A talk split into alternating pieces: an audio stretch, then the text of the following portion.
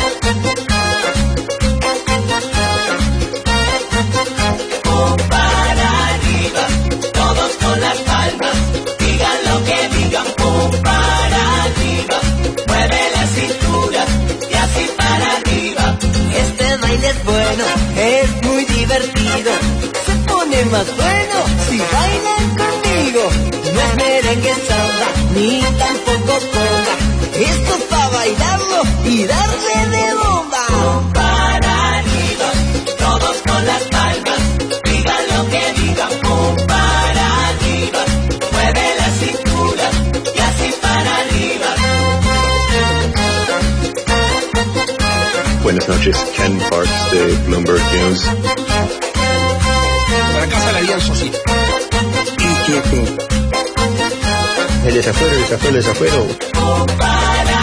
Es que he dicho una gran verdad, Juancho, una gran verdad.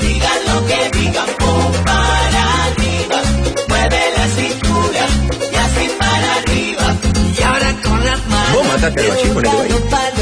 Es que he dicho una gran verdad, Juancho, una gran verdad. El desafuero, el desafuero, el desafuero. El movimiento. Que siga, que siga. La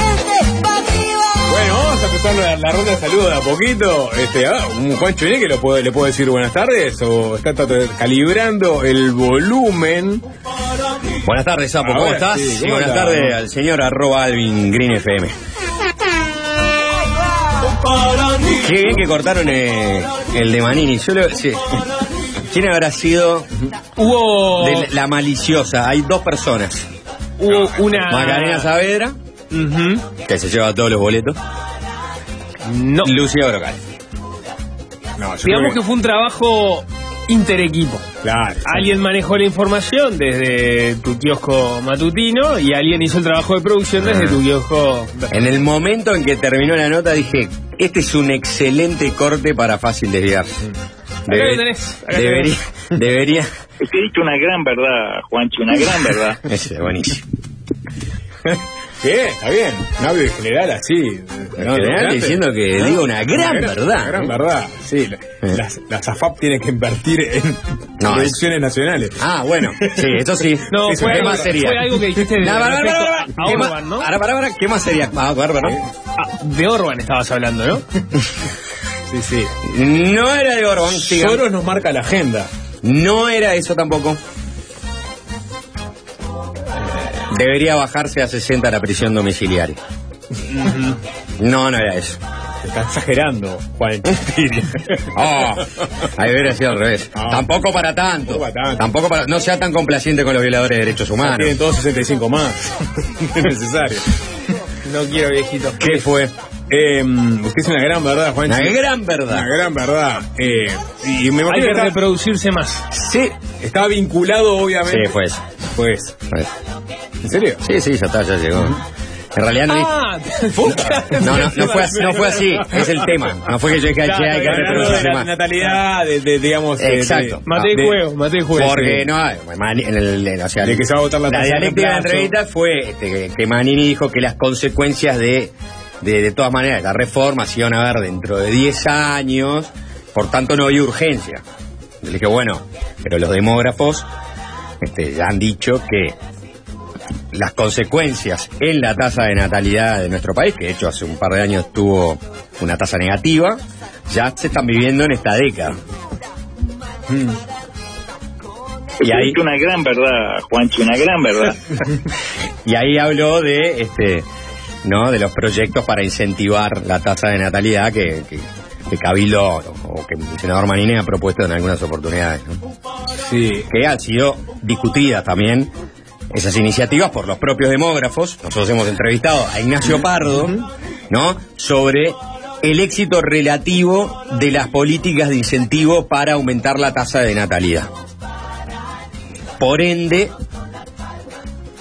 no está, no es un debate dilucidado eso. No, no, no. Po- po- Porque aparte lo que decía Pardo es que son costosísimas y capaz lo que es mejor es poner ese dinero, esos recursos, en lugar de incentivar la natalidad, atender la primera infancia. Siempre, siempre, siempre por ese lado, Pardo. ¿No? Sí, sí, claramente.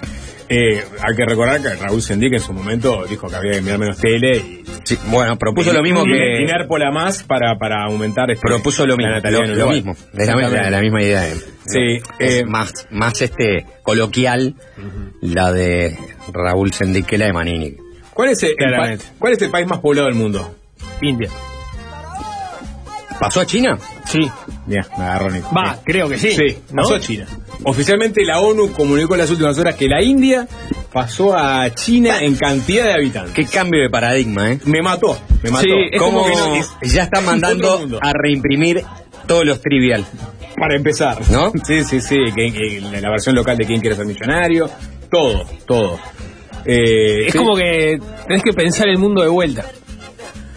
Eh, sí, la nota de ámbito, que es de donde estoy sacando información, dice, eh, arranca de una forma muy lúdica, ¿no? Dice, si llegaran extraterrestres a nuestro planeta, ¿no? Es raro para arrancar una nota sobre el, el cambio en, en el país más poblado que puede ser. Y quisieran conocer al ser humano más común de todos, desde hoy deberían dirigirse a la India, el país que se convirtió en el más poblado, superando a la China. Lo cual ya es falso, ¿no? Ese planteo, ¿no? ¿Por, por qué? Porque si no todos los indios son iguales, hay muchos indios que seguramente sean más sean chinos o de origen chino. o de- Entonces, está muy agarrado de los pelos. Mira, este, El arranque, ¿no? te das cuenta que ese, ese dato, de todas maneras, que, que muestra que, nada, como la India va rumbo también a convertirse en una de las economías eh, más importantes del mundo. Te voy, a, te voy a tirar un dato comparativo solamente. En 1992, ¿cuáles eran las cinco economías con el PBI más grande? 1992. Cinco economías con el PBI más grande. Estados Unidos, Bien. Segu- segundo. China, No. ¿En, qué año dijiste? 1992. Las cinco economías con Japón. el, ma- el más el PBI más grande. Japón segundo, bien sapo. Tercero Alemania. Cuarto em, ¿Y, y Rusia? Rusia. Y quinto, ahora sí, China. China. ¿Ah? Eso en 1992. Eh, India estaba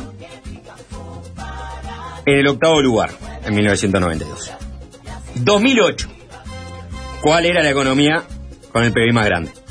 Estados Unidos. Segundo, 2008. sí. China. China. Segundo China, tercero Japón, Japón caía y cuarto India.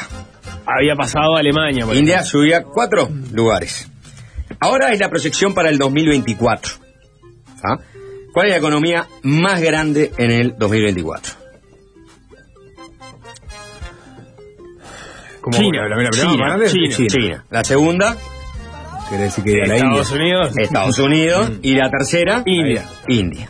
¿Y Japón? Japón en cuarto lugar. Y te voy a dar un dato que para mí es- me pareció impactante, que es, en las 10 eh, economías más grandes del 2008, no estaba una economía, o sea, no aparecía en las 10 economías, una que para el 2024 se ubica en el quinto lugar, con el PBI más grande. O sea, no estaba en el radar. En el 92, menos. En el 2008, tampoco. Y tiene que ver mucho también con crecimiento de población. ¿Con crecimiento de población? Y sí, sí, te diría que es país este, muy poblado también. Muy poblado. Porque quería decir Corea, pero claramente no. No, no, no, no, no. Eh, O sea, es muy poblado. sí, es un país que tiene, ya te voy a decir cuántos, tiene 280 millones de habitantes. Y a priori, si vos ves la geografía, decís, para, tanta gente vive ahí. Lo que pasa es que tiene una característica también, que es que si te doy un dato más, lo vas a, a- a- a adivinar, ¿no? Es un mega archipiélago. Indonesia. Indonesia. Exactamente. Mira. Indonesia entra en esa proyección a ser la quinta economía global. Mira. Así que se fueron los europeos, esa es la conclusión, se fueron los europeos. En 1992 estaban todos ahí arriba, ¿viste? Estaba Estados Unidos, Japón, Alemania, estaba eh, Francia muy cerca, Italia muy cerca también. Y ahora, si pensás en el 2024, lo que vas a tener es, en los primeros cinco lugares, no hay ningún europeo. Y recién en el sexto lugar aparece Rusia, ¿no? Que hoy en día está de punta contra Europa. Y Alemania pasó al octavo. Bien. Y tenés a Lula ahí en, en- en China de visita oficial. Brasil Este, está siempre en- dentro de la 10 economía con PIB más grande, ¿no? Este, apuntalando el BRICS, ¿no? Mm. Esta asociación económica que tiene a Sudáfrica, China, eh, la India, eh, Brasil y Rusia. Claro. ¿Me estoy comiendo alguno?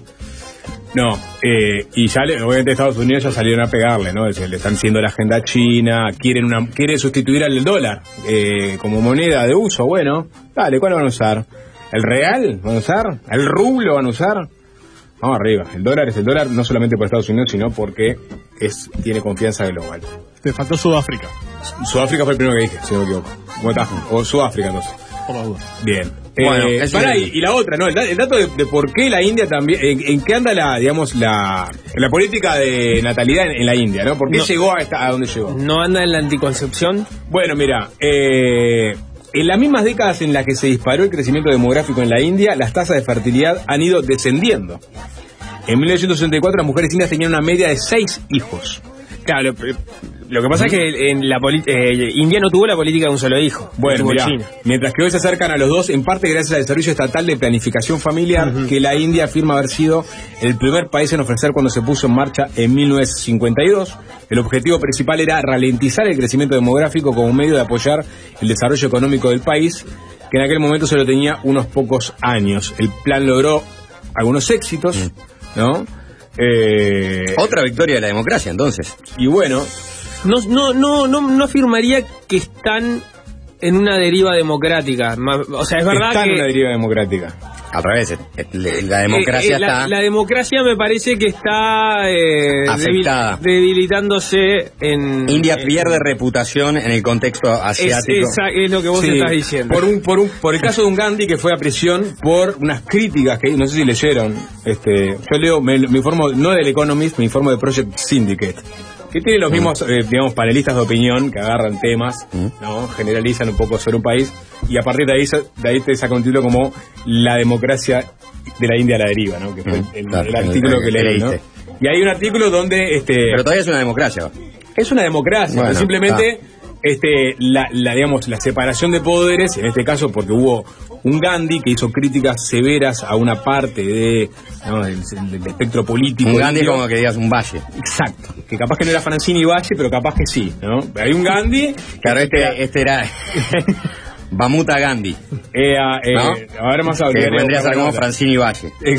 Sí, bueno. Bamuta que- Gandhi que está, es... eh, Viste eso es- está extendido en todo el mundo, ¿no? El- un apellido eh, político relevante en su momento, después si tenés ese apellido seguramente termines en, en la política. Bueno, en- en- me parece que ahí Uruguay es casi un, un caso único, ¿no? Bueno, Sí, los sí. Valle y los Herrera. Sí, bueno, claramente. O sea, el último presidente Valle, año 2000, el último presidente descendiente de Herrera es el que está ahora. Sí, sí, sí. Eh, ¿Vieron el Zoom de la calle Herrera? Del hospital en Buenos Aires. No. Leí lo que lo levantaba. Perdón por la deriva, ¿no? Eh, bueno, en fin, no sé, nada. Ah, eh, de la India, después le- si, encuentro la nota les, comento un poquito más, pero bueno, tuvo este caso de, un Gandhi que fue llevado a prisión por hacer críticas a, un sector de la oposición, y me como está. Esto aleja un poco a la India de ese proceso ¿no? de democratización plena y separación de poderes del país. Sí, también por el partido político que está al frente, que está enfrentado al, al que era de Indira Gandhi, digamos, y que tiene ahí un componente nacionalista que le ha valido algunas Talenteamos fuerte. Fuerte, fuerte. O sea, lo que te estoy diciendo es en base a la conversación que mantuve con el chofer Ah, que eh, guiaba el viaje. de la- Claro, vos por lo pronto fuiste a la India, entonces ya tenés, este, digamos, un poco más de carpeta que nosotros. O sea, tenés más o sea, autoridad. en su momento lo tenía, lo te- eh, a hacer un informe. Llamamos un- claro, ¿verdad? Un extenso informe hiciste, Nico. Pero de pique tenés más autoridad para hablar sobre temas indios que, que nosotros, ¿no? Ahora me quedé envenenado con la nota. Bueno, está, la, la India en este momento, y según la ONU, porque dijo a partir del 14 de abril, obviamente puso una fecha simbólica, la India pasa a ser el país más poblado del planeta. Tendríamos que hacer un especial sobre la India, un nuevo especial sobre la India. Sí, sí, sí. ¿Qué representación diplomática tiene la India en nuestro país? No lo sé. ¿No? ¿No sabemos? No lo sé. Seguramente es una embajada, me imagino, ¿no? O somos tan No, pequeños, no, no, tan no, no estoy insignificantes, seguro, ¿eh?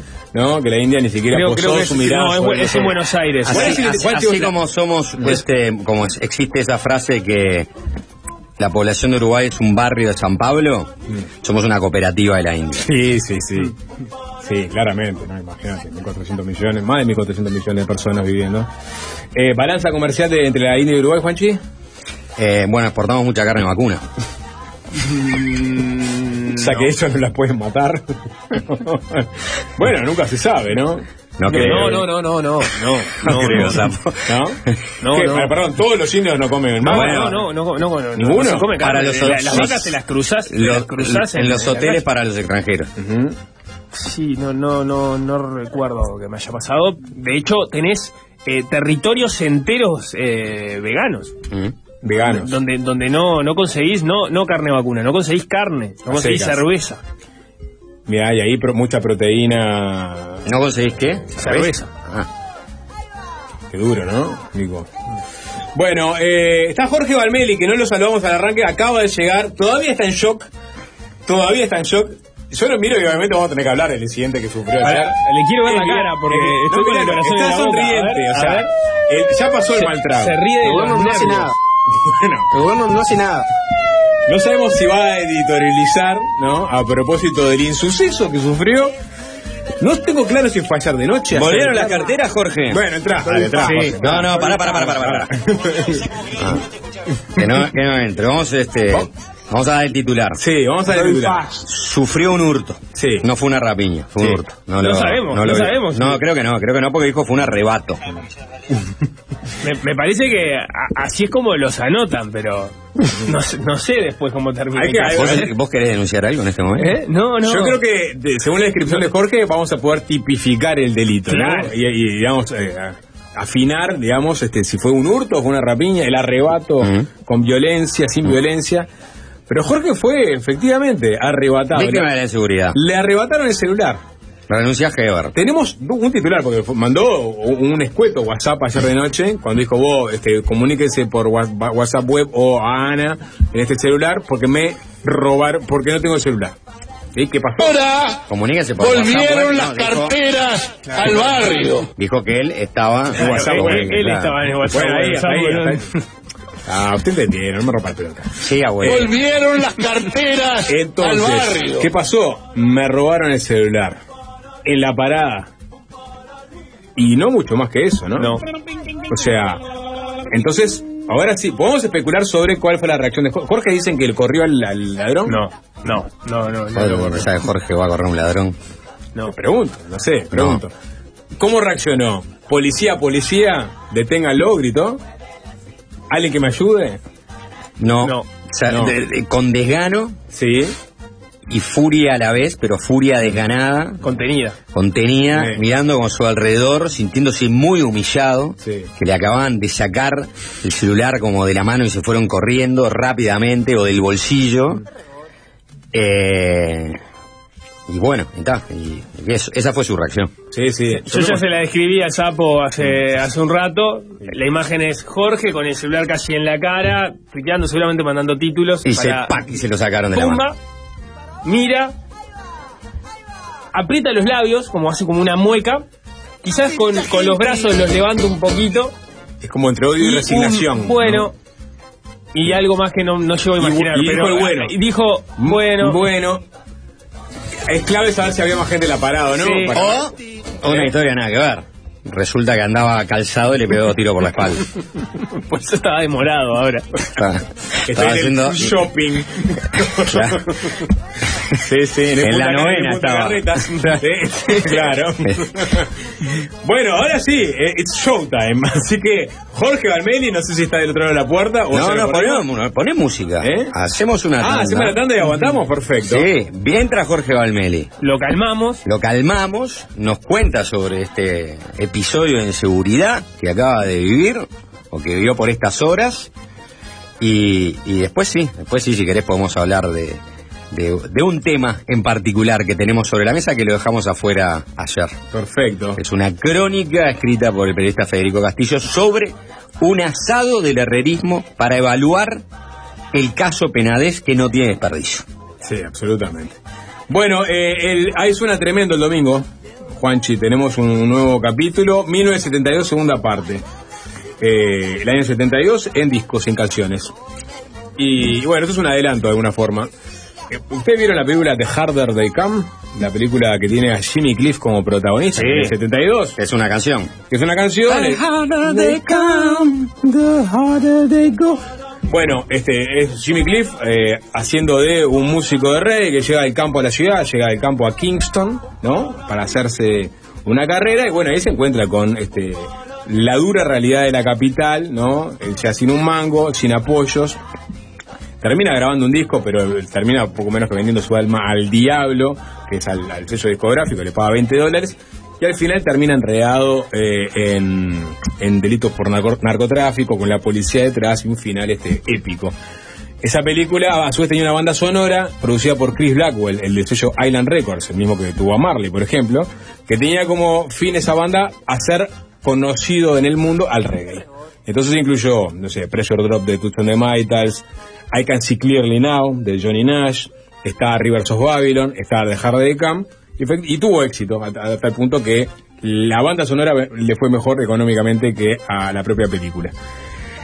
Eh, esto me lleva a la canción que vamos a escuchar ahora. Este, fue tan tal el impacto de, de la banda sonora y de la película, por consecuencia, que mu- mucho- muchos músicos ingleses, ¿no? Obviamente, Jamaica, una colonia inglesa, este, empezaron a tomar el reggae y, mezclarlo con otros géneros, como por ejemplo el punk rock. Fue el caso más notorio, el de los Clash.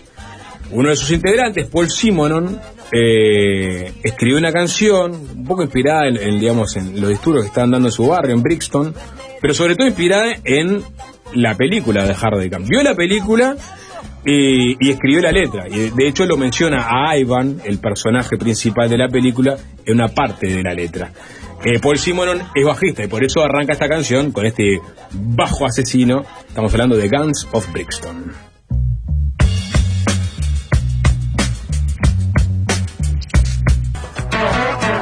Fácil desviarse.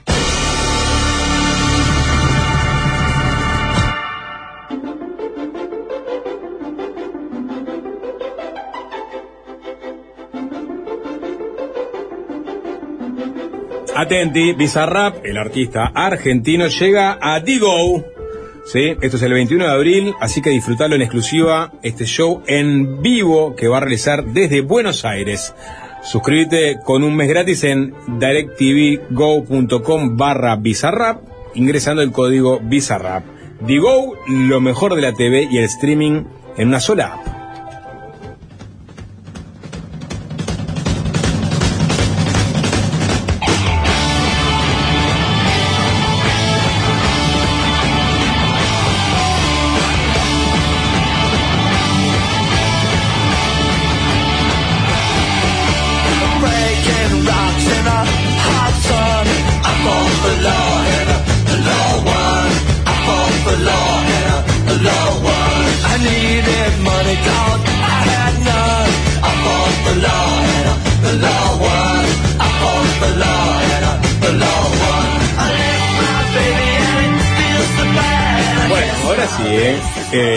Momento de la verdad. Jorge, buenas tardes ante Ahí. Hola, ¿cómo andan? ¿Cómo andas, Jorge? ¿Cómo andan, amigues? Hay abogados Chiques. escuchando esto para tipificar tu delito. No quiero que esto se convierta en un fulanito contó, este...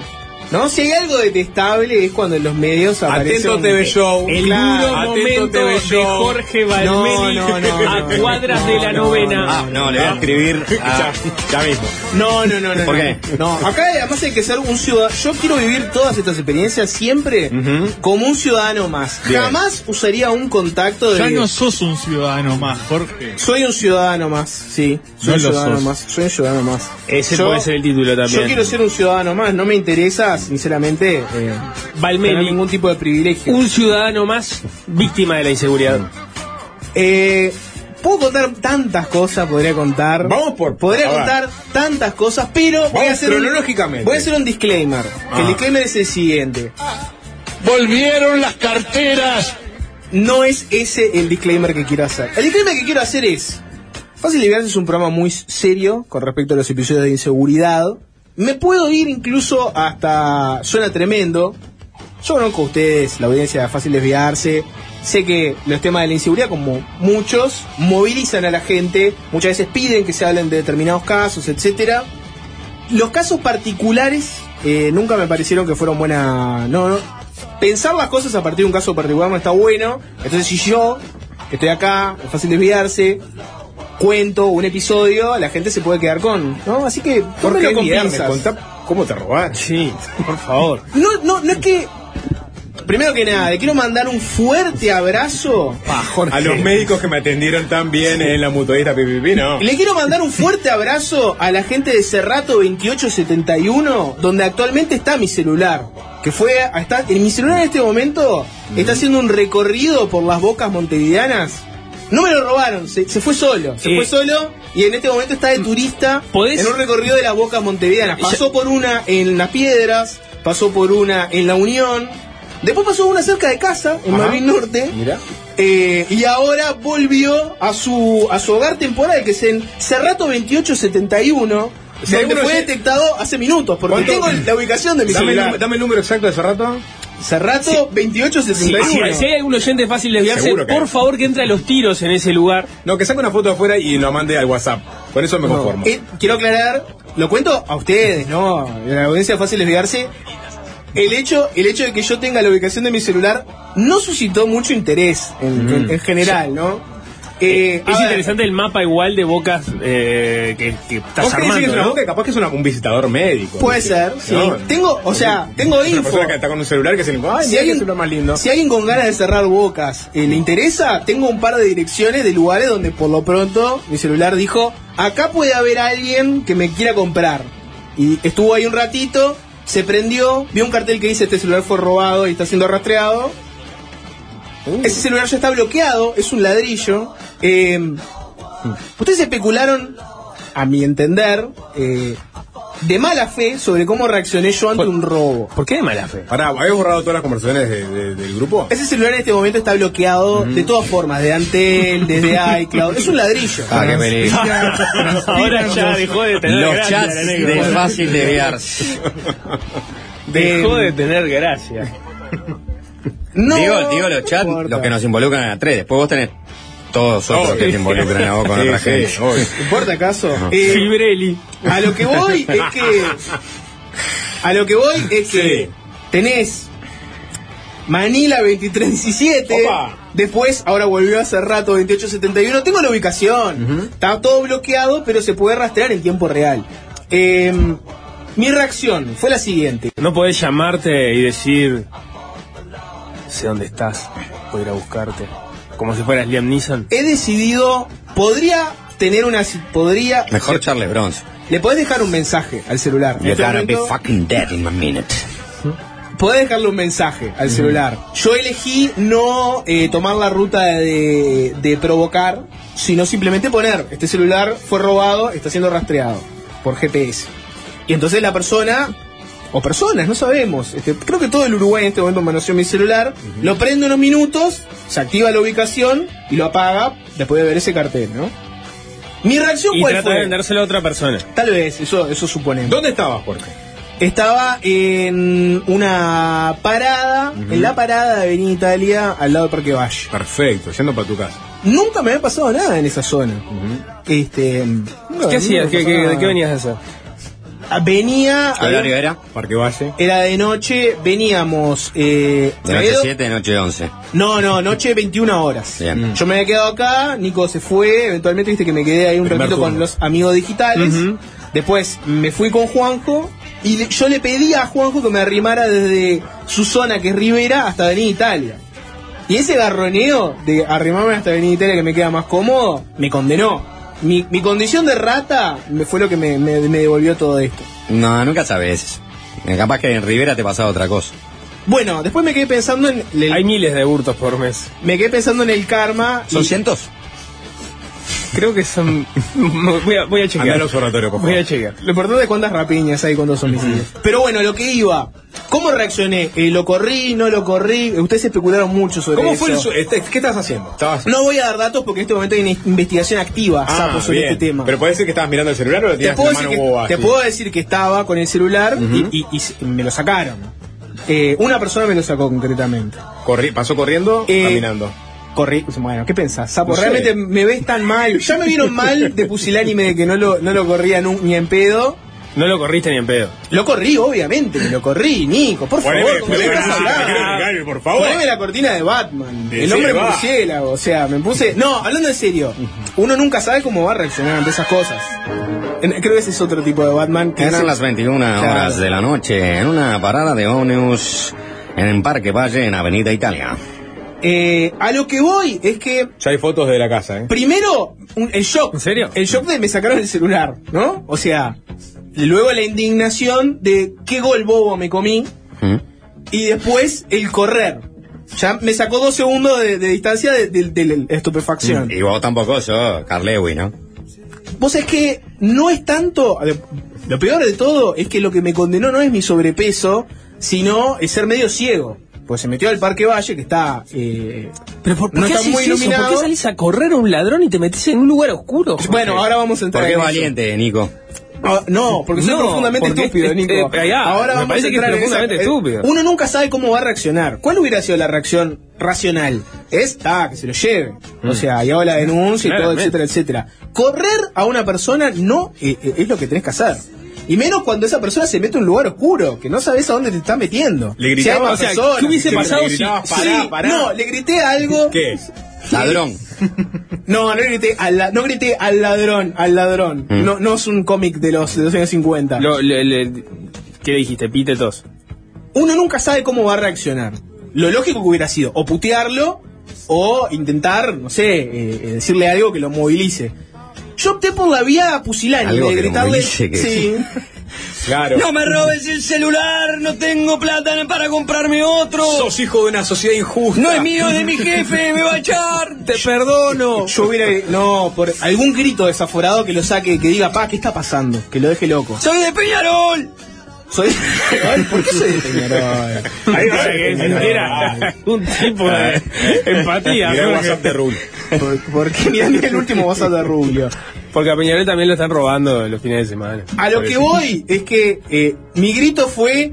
Largalo, dale, largalo, lo voy a bloquear, lo voy a bloquear, es un ladrillo. Es un ladrillo. O sea, no creo que la metáfora. No, pero no, no puede hacer nada, no lo va a poder vender, no, no, o sea. Si es- entendió. Este me dijo rastrillo. No, no entendió. Bueno, que dice, ay, qué horrible, me dijeron rastrillo. No, a veces se indigna porque. La boca está tapiada, ¿eh?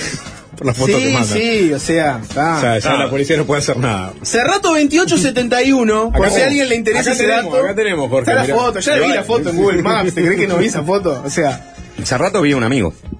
¿sí? ¿Un amigo o...? El Chori. Ah, está bien. Ojo al piojo. chori. No sé cuál es el número de puerta. A lo que voy es que cometí una decisión estúpida que fue la de correr a una persona que se está metiendo en un lugar oscuro. Otra decisión indescifrable que es la de gritarle, lo voy a bloquear, lo voy a bloquear, tiralo. ¿Qué, qué hubiese pasado si se hubiese dado vuelta? con un destornillador en la mano, muchas cosas nefastas. No hay que correr, a- no, o sea, no te resistas. Un consejo muy, eh, muy vilipendiado en su momento, pero que tiene razón. Lo, lo mejor es... ta, Un celular no vale la- una vida. Gracias, Juanchi. Exactamente, un celular se recupera. A lo Ahí, que- ahí está el titular de TV Show. un celular se recupera. Segundo tema. eh, en mi mente, les voy a hacer toda la narración. ¿Qué estaba pasando versus a lo que pasó realmente? Le quiero mandar un, un fuerte abrazo. Dejá de abrazar gente y seguir con la historia. Quiero mandar un fuerte abrazo a Luciano, que fue la primera persona con la que me encontré. Le expliqué la situación y le dije, ¿me dejas hacer una llamada? Sí, claro que sí, tomá. Y me confió en su celular. Entiendo que no tengo la pinta fui- más. Y te fuiste corriendo. Ahora tengo uno, ahora tengo- es una cadena de chorros. No, eh, llamé y primero eh, hablé con, con aquella y le dije, mirá, pasó esto, tiene la ubicación. Ustedes que me criticaron fuertemente, ah, sos un pollera, tenés la ubicación para que te puedan ver, etcétera, papá, papá, ¿ahora qué piensan? Lo, lo empezó a rastrear en tiempo real. Ahora estoy pensando de si no voy a activar eso. Hay que activarlo. Mm. La ubicación del celular es clave. Algunos dirán, no quiero que mi pareja vea mi ubicación en tiempo Juanchi real. se lo va a compartir a Sapo. claro, se comparte. Bueno, Pero- que lo tengo un amigo Claro, al menos. ¿no? no a compartir con Zap. No te sirve de mucho, ¿no? Igual. que lo ¿no? tengo una... Bueno, ahora vamos a eso. Entonces, yo le ¿Puede dije, ser que estés otra vez en el bar? ¿Otra vez en el bar? pues, en vez de pareja, pongan un amigo si quieren. Eh, a lo que voy es O que- sea, termina, termina con un reproche igual, ¿no? Porque Sapo te dirá, ¿por qué no me invitaste? Claro, sí, sí, obvio. Voy, o voy. Pero eso es más manejable. Eh, a lo que voy es que ahí llamé al, al 911, ¿no? La atendieron rápidamente. Un, ¿Alguna, un gente, tono. ¿Alguna gente para agradecer puntual? No. En este momento no, te voy a no te voy a dar nombres, pero no quiero Volvieron las carteras al barrio. Fue una atención eh, eh, rapidísima en la cual conté la situación y dije, eh, mi pareja tiene la ubicación en tiempo real. Mm. Llámenla, acá está, acá está el teléfono, se lo pasé. Este, bueno, ¿vos dónde estás? Me voy a quedar esperando en esa parada. Dale.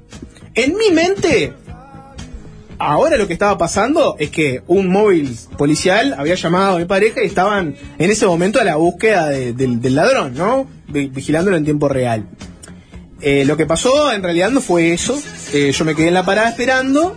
Pasó rato. Perdí un poco la noción del tiempo porque no tenía eh, el celular. Y veo que viene un- se acerca un patrullero. Y dije, ¿será este patrullero que vendrá por, por mi situación? Agente, agente, gritar. Y dije, claro, ¿cómo no va a ser así? Todo Montevideo y su cuerpo policial deben estar atrás del problema pequeño burgués de Jorge, ¿no? No, tiene- no deben tener nada mejor para hacer. Me acerco a ese patrullero que me pasó de largo y paró en un semáforo. Veo un policía muy aguerrido, un tipo grandote, eh, con, con, ah, con pinta fiera, y le digo, disculpa, yo a mí justo me habían robado, y rápidamente me detiene y me dice, me, me para ¿Se mis detiene? pedales, me para mis pedales, me para mis pedales, y me dice, pa, perdoná, pero tengo tres detenidos. Miro atrás, por estar un poco ajetreado, no me había dado cuenta de la situación, y veo tres personas que estaban en el patrullero, que son para la justicia inocentes hasta que se demuestre lo contrario. Hiciste una ronda Pero sus caras, sus reconocimiento. caras decían, sus caras decían No otra cosa. no sus caras así. decían otra cosa. No seas así, no seas que eran así. igual de aguerridos que el policía. De apariencia delictiva. Jorge Valmeli habla de deporte de cara. No importa, a lo que voy es que claramente tenían otras cosas para hacer. Y ahí dije, ta, ¿qué hago? Un fuerte abrazo a Iván, que fue la segunda persona a la que me acerqué a pedirle un teléfono. Y eh, ¿Vos le preguntabas cómo se llamaban? Sí, o, para- o para agradecerle posteriormente en la radio o...? para generar un vínculo con Ah, la claro. persona, ¿sabes? Bien. Cuando alguien te hace un favor, ¿qué le preguntas? ¿Cómo te ¿Cómo te llamas? llamas? Mengano. Bueno, Gracias, muchas gracias, Mengano. Perfecto, bien. llamo a aquella y te, te llamaron, no, no, me dijeron que iban a hablar contigo, no sé qué. Ah, bueno, está. Hay una seccional cercana, sí, anda tal. Voy a tal seccional, no voy a hacer la, historia larga, este, tan larga como la espera que tuve. ¿Querés mandar algún abrazo a la gente de la seccional? Me trataron muy bien. Eh, me trataron, cuando me atendieron me trataron muy ¿Canapés? No estás mandando abrazos. bien. Me trató muy bien, eh, concretamente. Porque hay una persona sola. No, no, no importa, Nico. ¿Por qué entras en No, ese porque tipo te de atiende detalles? y uno te toma la Ah, denuncia. Exactamente, si es por eso y no por, no por lo que vos En ningún especulabas. momento de este Tanda, de- de- como te de- había de esta entendido la historia, tanda que siga. Alguien La te dijo, persona Jorge, en sola. ningún momento alguien te dijo, ¿vos sos Jorge Valmeli de la radio? Sí, alguien me dijo eso, Ah. pero no es, la, no es lo que estás pensando. Mm. Eh, ahí hago la denuncia, etcétera, etcétera. Y de vuelta digo, claro, ¿qué, qué pasa en esta seccional que no, no veo policías que están viniendo a decir, dale, ¿dónde está? Va- vamos hasta ahí. Miro que después en otro momento entra una persona que acaba de sufrir una estafa de cientos de miles de pesos online, eh, una persona a la que acaban de robar, y así sucesivamente entraron muchas personas con problemas capaz más importantes que el mío. Entonces, ahí empecé a decir, "Ta, no me tengo que calentar tanto, eh, pensá que hay otra gente con, otro, con otros dilemas en este momento, y la policía está haciendo otras cosas. Yo estuve en esa misma seccional eh, y, y estaba eh, esperando también. Entonces veía como una persona pasaba, la que estaban delante mío, y decía, sí, disculpa, me robaron el auto. ¿Ah? Otro como yo, dije. Pasaba otro. Sí, disculpa, me robaron el auto. Ah, Otro más. Claro. La tercera, sí, disculpa, me robaron el auto. Ah, pelota. Busquen el camión remolcador, ¿no? O sea, después voy yo y, y después este, el que venía atrás, que lo atiende otra persona, sí, lo mismo que este señor me robó. Bueno, eso fue, eran todo el, todo el mismo problema esa noche. Bueno, atrás mío venía una que era un me quisieron robar este el celular, etcétera, donde en el mismo lugar donde ta, ta, ta, ta, ta, ta, ta. Eh, Volvieron las carteras. ¿Estás, estás editorializando? Eh, pero la quisieron robar. Ella, ella, a diferencia mía, logró efectivamente evadir a, a los chorros, ¿no? ella los corrió y los alcanzó. Eh, Claro, eh, en mi caso, este, en fin, hice toda la cuestión y, y me voy a mi casa, este, después de una jornada larga. Y ahí arranca toda la cuestión burocrática, etcétera, que pin que pam, este, tengo que averiguar el seguro del celular, esto, lo otro. Sigo mirando la ubicación del celular, ¿no? Pueden imaginar, hoy me desperté y tenía más datos de la ubicación, se había movido, está en su tour de bocas montevideanas. Y ahí de vuelta vuelvo a pensar, ¿a alguien le importará esto? Agarré, llamé, y, sí, bueno, tengo, tengo esta data, ¿importa? Este, sí, bueno, importa, ¿cómo no? Eh, ¿Dónde está? Está en tal lado. En, es- en ese momento estaba en su tour, estaba en la boca de Piedras Blancas. Bueno, eh, es, es en otra seccional, que podés venir vos a donde estamos nosotros ahora y ampliar la información. Eh, dije, bueno, pero esto lo vi hace 10 minutos. Si yo voy a la seccional, voy a comerme 30 minutos en llegar hasta allá. O sea, ¿no, no es mejor que ustedes le pasen esta info a alguien? Bueno, sí, la vamos a pasar. Danos todos los datos, etcétera, etcétera, etcétera. Hice todo lo que tenía que hacer. Medio inútil porque a, a los 20 minutos el tour la había llevado a, A una boca de la Unión. Entonces, entiendo que no puede haber no puede haber un policía por Jorge, este no, por cada Jorge que está en este mismo momento con esas situaciones persiguiendo celulares por todo Montevideo, ¿no? Pero bueno, si alguno está en la vuelta cerca One Cup per George. Ahora están José Antonio Cabrera 4379. Vamos a buscarlo. No, no, no. Justamente eso es lo que no hay que hacer. Vamos. Vamos. Yo me pongo, Baja el sapo. Yo me pongo un traje de murciélago. Voy con y Fabri, mira que está ahí. ¿Eh? Fa- voy con Fabri. Hacemos piedra, papel o tijera para ver quién baja. Dale, perfecto. ¿Eh? ¿Qué? Dale. Ahora, No, vamos. Tengo, tengo otras cosas para hacer. No es el mensaje que tenemos No, que no, mandar. no, Pero- no, pero es más el- bolsa de helado que tiene chumbo. ¿No? No, vos también estás en ese plan. ¿No? ¿Verdad, no? Eh, Eh, hasta buenas tardes. Hola, Walde, ¿cómo andás? Eh, si Juanchi me presta el chumbo, yo con el chumbo de Juanchi. y No, Walde. y pa, No, pa. Tenemos que ir hasta no, casa. No, no. Estamos perdiendo el Vamos a perder tiempo. Pero Acá- entramos al barrio de Alguien más tiene edad. Mucha gente se está sumando, ¿eh? Ojo, José- el patota, ¿eh? José No, Antonio no, Cabrera no. 4379. Gente con chumbo. Que por Sí, favor, que esto no derive en un si arresto no, ni- ciudadano. Ni se, ni se, ni, ni, ni, ni avisen, ¿no? Vos vamos. No, vamos, vamos. Si a alguien le interesa, tengo, o sea, tengo la, la data. Hay, de dónde está profesion- hay gente ¿no? profesional que se dedica a eso. No, que y no se dedica a eso, justamente, que- porque- no, no, esa es una inferencia tuya. Capaz Es que. Capaz que están. La denuncia está hecha. El, o sea, el- está. no, pero el celular no fue recuperado. Eso Pero, Nico, hay, Porque le hay- diera las coordenadas y lo hay, hay misiones Tam- tam- que solo las pueden hacer los magníficos. Me encantaría que los magníficos se junten. Estamos acá. Auto hay. Bueno, está mandando fotos de balas. Eh. José Antonio Cabrera No, no, por 4379. En este mismo momento el tour de la Boca Montevideo. Ese sí es el lindo, es- ese es y- lindo, ese es un lindo titular para TV Show. y no son fotos sacadas de, de Google. Programa de Radio del Sol con oyentes hicieron justicia por mano propio. Sí, sí, sí. sí. Bajada. A uno de los Eh, conductores le habían robado el celular, pero tenía este el No, código no. de rastreo encendido. No es el mensaje que encontraron, encontraron en el celular 3 kilos de cocaína y 16 mil dólares. Montados en la camioneta de un oyente, partieron raudos hacia la última ubicación que había arrojado el GPS. Justo de que. Bajaron y después de una intensa balacera recuperaron el celular y se llevaron de chapa 3 kilos de cocaína, un par de armas. Hola, aquí está su sicario para pedir un tema. Bueno, no, este. ¿Eh? Sí, sí. Es linda nota para Ah, tener show, favor, ¿eh? tenemos- Dale, ¿es esa nota o a Jorge Valveli le robaron el celular? Hizo su descargo al aire. Lamentablemente- Pasemos a la acción. Además, No, no pasemos a la no, acción. no, nos estamos riendo hasta que aparezca el titular oyente loco, ¿no? Fue. Venga, venga a delito contra conductor. Eh, ese Y frente de Bucot, justicia ese por acá. tengo 8 en el tambor de la Magnum 44. José Antonio Cabrera 4379 en este momento es el, el- el destino actual del, del tour. Pero eh, me parece que estás este, estigmatizando direcciones, porque no sabes si, por ejemplo, está eh, en un recorrido el celular y está justo en este momento Claro. detenido en un semáforo, por ejemplo. Bueno, ahora voy a al fuerte abrazo a Juan Pablo de Antel, que Antel me atendió muy rápido. Apenas pisé Antel y si, si pudiéramos Sí, llevar la, la- gestión la- Antel a, saludos tal vez a, a otro lado, em, me atendió muy rápido Juan Pablo, Mm. me dijo, este, me dio un chip nuevo, todas las cosas que hay que hacer. ¿De cortesía? No, Ah. obvio que no. Y es oyente del sol, así Ah, que Ahí apareció. Del sol. exactamente, digo, bueno. ¿Te dijo él que era oyente del sol? Sí, me dijo. O sea, eso. cuando te dice soy oyente del, del sol, cuando está hablando contigo que participás de un programa concreto, Es que no- que escucha otro te, programa. No, te escu- no, no escucha ese programa. Escuchaba de la mesa, escucha otro programa. de la Escucha mesa y ocasionalmente es fácil desviarse.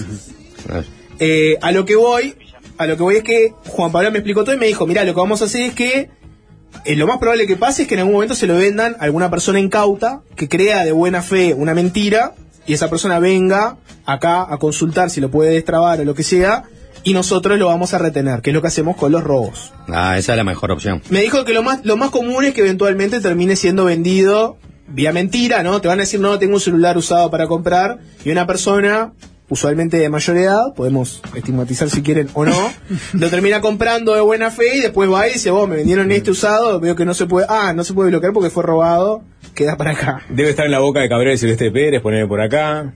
Conocedores de la Vamos a zona. mandarle un poco, ¿no? yo, yo- yo me estoy poniendo nervioso. La boca Bueno, de Pablo boca- María no, boca no boca. apareció mencionada, ¿no? ¿Eh? O sea, No, no, es no. una boca de bien, la de Pablo María, ¿no? La gente la llama boca, yo la llamaría un, un negocio este, multitask. Jorge, ¿ahí termina la historia? Negocio multitask. Podría contar otras cosas, pero no, no cosa. vale la pena.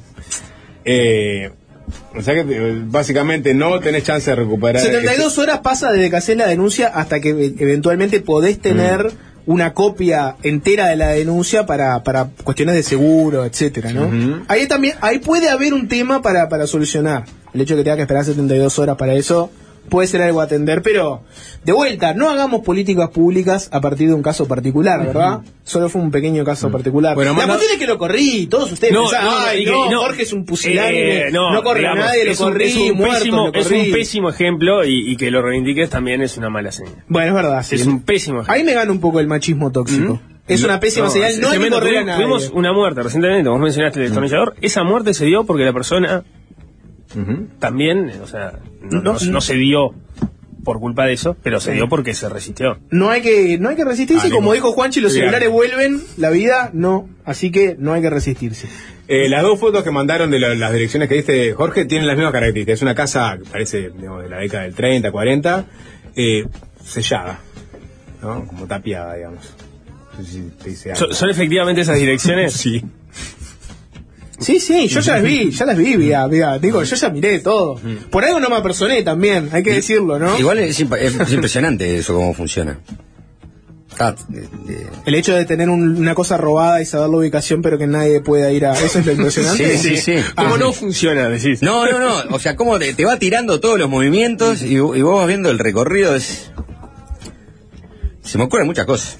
Sí, si la palabra impotencia se te viene a la cabeza... Bueno, sí, esa, esa sería la primera, ¿no? Obviamente. Todo tendría, estaba pensando una cosa, todo tendría que tener GPS hoy en día. Sí, Todo, todo. O sea, si pudieras, imagínate auto, por ejemplo, el típico caso sí. de auto. Bueno, autos que tienen, ¿no? Hay autos que tienen, todo debería tener GPS. En fin, nada, un comentario al pasar. No dejemos que esto le, le dé ninguna sensación de nada a la audiencia. ¿verdad? Te podés quedar con cosas negativas o con cosas positivas. Un 911 muy rápido. Eh, Juan Pablo. Un policía que estaba trabajando, este, llevando tres detenidos y tuvo la amabilidad de por lo menos responderme y decirme, vos, mirá, mirá la que estoy, dame un segundito. Tengo muchos Iván. Iván, Iván, una gran persona. Muchos testimoniales de justicia por mano propia, pero No, no, no, no, está no, pidiendo no, que no, no. no, en serio, no. Digo, No, están ahí, no. la gente los quiere expresar. Ustedes este, dejaron pasar la, la oportunidad de hacer historia, me parece.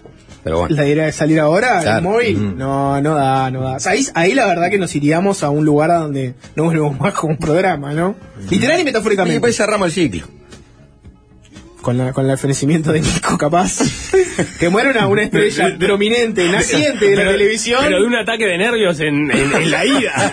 No, no, no es, no es ningún acto heroico. Le vino un soponcio, le vino un soponcio y en el camino. Nunca llegamos porque Claro, tenemos que claro. derivar a Nico al hospital. bueno, en fin.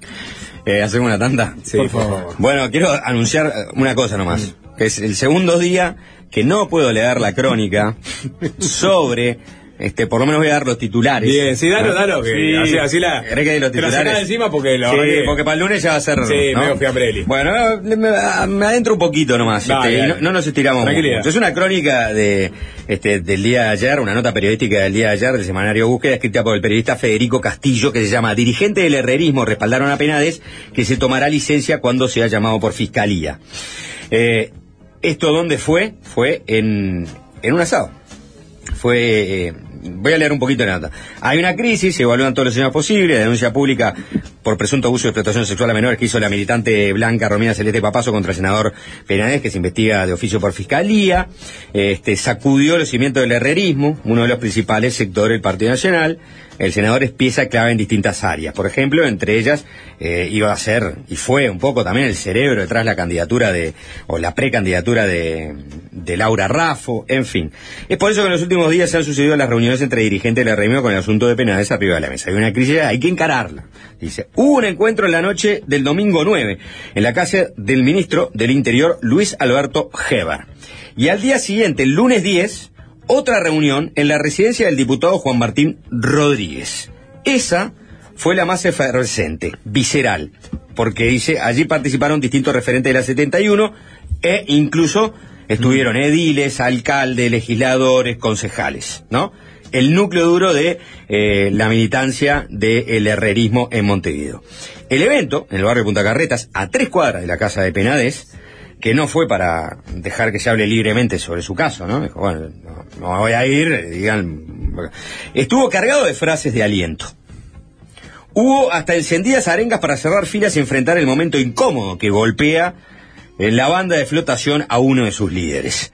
El respaldo senador al que se han sumado otras denuncias anónimas eh, por explotación de menores fue unánime, dijeron a búsqueda participantes de esa reunión, ¿no? Después de hacer una puesta a punto, analizando los últimos episodios, bueno, este, eh, todo terminó eh, con el convencimiento de que en unos meses el episodio, este de Penades, será superado.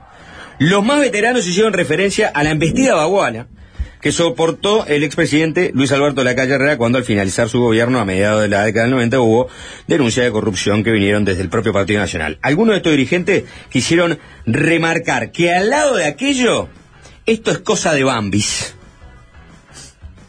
O que al lado de aquello, esto es pan comido. Otro de los presentes, envalentonado, agregó, esto es el herrerismo. Acá no hay lugar para flojitos. Esto es Peñarol, es lo mismo. Esto es el herrerismo. Acá no hay lugar para flojitos, para pedir que se redoble el trabajo y la militancia mientras se campea, se capea, perdón, el temporal. Acá se superó la muerte de Herrera y el alejamiento de la calle Herrera. ¿No vamos a superar esto? Había uno que estaba vivo de la época de Herrera, por lo pronto. Había uno que estaba pedo. Por lo menos.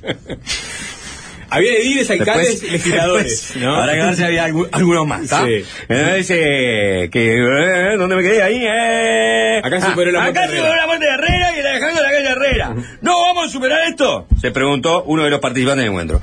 Hubo una idea general de que el sector tiene que salir fortalecido, unido. Y en varios tramos de la reunión se le buscó quitar trascendencia al impacto del asunto en la opinión pública. Se dijo que la gente está más metida en que si le cobraron un penal a Peñarol o si asesinaron a alguien en su cuadra que en el episodio Penales. Incómodo momento para Heber, ¿no? Que estaba en esa reunión. No, sí. No sé si Heber Heber estaba reunido. no, no No, estaba Hubo Heber. una, una Ah. que fue en la casa de Heber el día antes. Sí. Pero no, Ah, sé no, si bueno, Heber si estaba eran- en si eran integrantes de la No, 71. No, no, no sé si Heber estaba en la, crónica que dijeron eso porque no estaba Heber, ¿no? Probablemente. Miró, miró, miró. La tiene más complicada Heber que Penades. Es, es casi una frase así. sí. No, no, vamos a jugar con esto, la tiene más complicada Heber que Penades. ¿No? Ah, no, eh, ojo, Algoneto, la tiene más complicada que, que Menés. Estoy acá. Ah, no te había visto, Luis Alberto, perdón. Volvieron las carteras. Todos coincidieron en que más allá de la actuación de la justicia y mientras se investiga, se acompañará al legislador desde lo personal y que se le transmitiría que se debe enfocar en una situación, en su situación judicial, porque en el Parlamento dejó armado un equipo que puede afrontar. Bueno, está.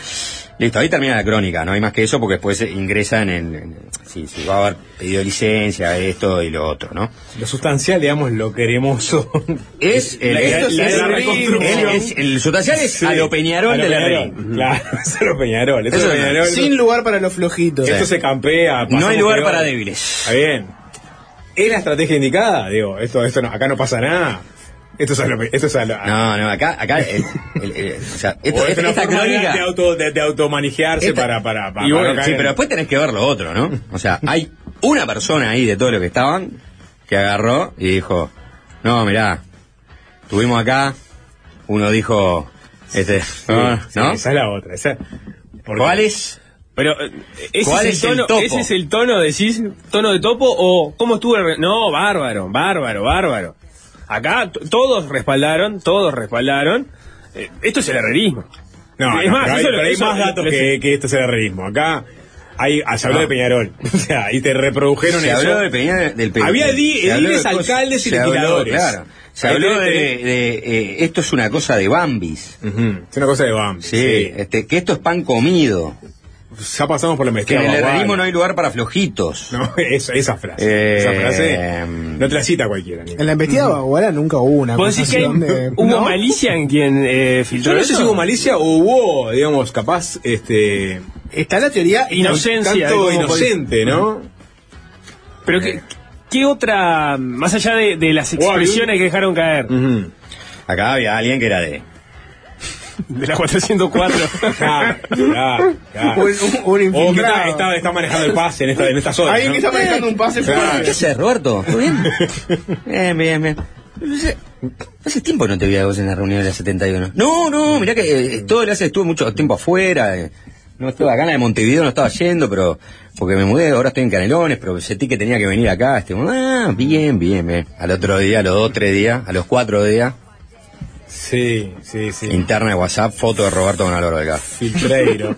Antonio Filtreiro. Hay que ver si aparece un pase reciente y ahí tenés la respuesta de todo. Bueno, ahora sí, Interesante, Estrategia del herrerismo. hacemos la tanda. Eh, ¿Qué hay tanda, vamos, a, vamos a hablar con eh, tres integrantes del grupo de estudios interdisciplinarios sobre psicodélicos.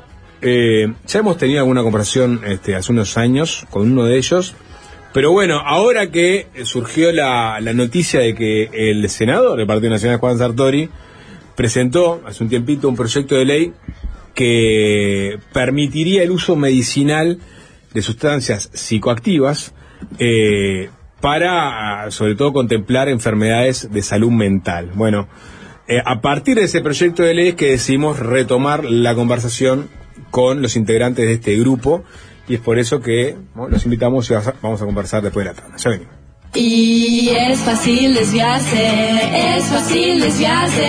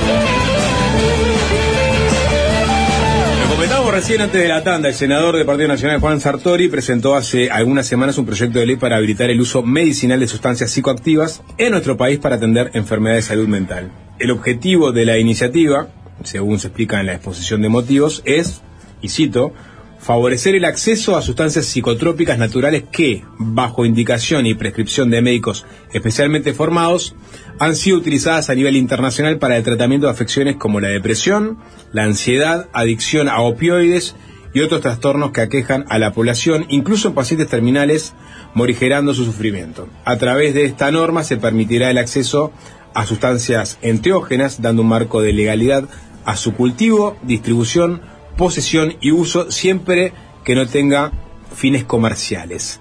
Bueno, les comentábamos también que en Uruguay existe un grupo de estudios interdisciplinarios sobre psicodélicos, quizás algunos lo sepan porque algunos de sus integrantes, dos en particular, fueron entrevistados en Fácil Desviarse en el año 2020. En aquella oportunidad, que fue vía Zoom por el tema de la pandemia, había quedado pendiente de retomar la charla eh, cuando la presencialidad lo permitiera. Bueno, ahora apareció el proyecto de Sartori, entonces parecía el momento ideal. Así que vamos a irlos presentando. Ignacio Carrera, doctor en química, bienvenido, ¿qué tal? Muchas gracias. Juan Escuro, doctor antropólogo, que también estuvo en la charla este, en su momento, bienvenido. Y Mauricio Toledo, psiquiatra de la Facultad de Medicina de CLAE, bienvenido también, ¿cómo andamos?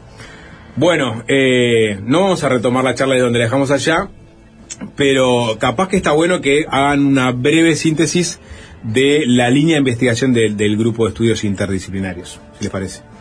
Ahí va. Bueno, eh, justamente también la idea un poco de, venir los tres era para mostrar de que, este es un tema que nosotros lo abordamos de una, barrera, de una manera muy interdisciplinaria, porque es un, es un tema que tiene muchas ópticas. Eh, actualmente en el grupo tenemos, eh, está formado por investigadores de la Universidad de la República, Univers- Universidad CLAE, Instituto de Investigaciones Biológicas Clemente Estable, este, y tenemos eh, proyectos que abarcan como diferentes temáticas. Hay proyectos sobre todo relacionados a algunos psicodélicos llamados ibogaína, eh, ayahuasca, psilocibina, hongos. Este, y son proyectos que van en diferentes disciplinas, por ejemplo, desde la química, la farmacología, eh, la investigación preclínica, que es la que se hace en diferentes modelos antes de llegar a los, a lo- a los seres humanos, investigación etnográfica, ¿sí? investigación de, de- de- de- también desde las, desde las humanidades, y estamos intentando impulsar eh, nuevos proyectos de investigación clínica. Entonces, eh, dentro de, eso- de esos proyectos, por ejemplo, en lo que yo te puedo contar, que son los proyectos más relacionados a la parte química farmacológica, hemos descubierto algunas propiedades de, por ejemplo, efectos anti, un efecto antidepresivo que tiene este psicodélico específico que se denomina ibogaína, lo hemos descubierto en modelos animales en el Instituto Clemente Estable, eh, con el laboratorio Cecilia Scorza. Este, hemos descubierto eh, el impacto que tiene sobre algunas zonas del tejido nervioso que podrían estar implicadas en algunos fenómenos de adicción. Este, hemos generado conocimiento sobre todo de- de- desde, la parte más preclínica.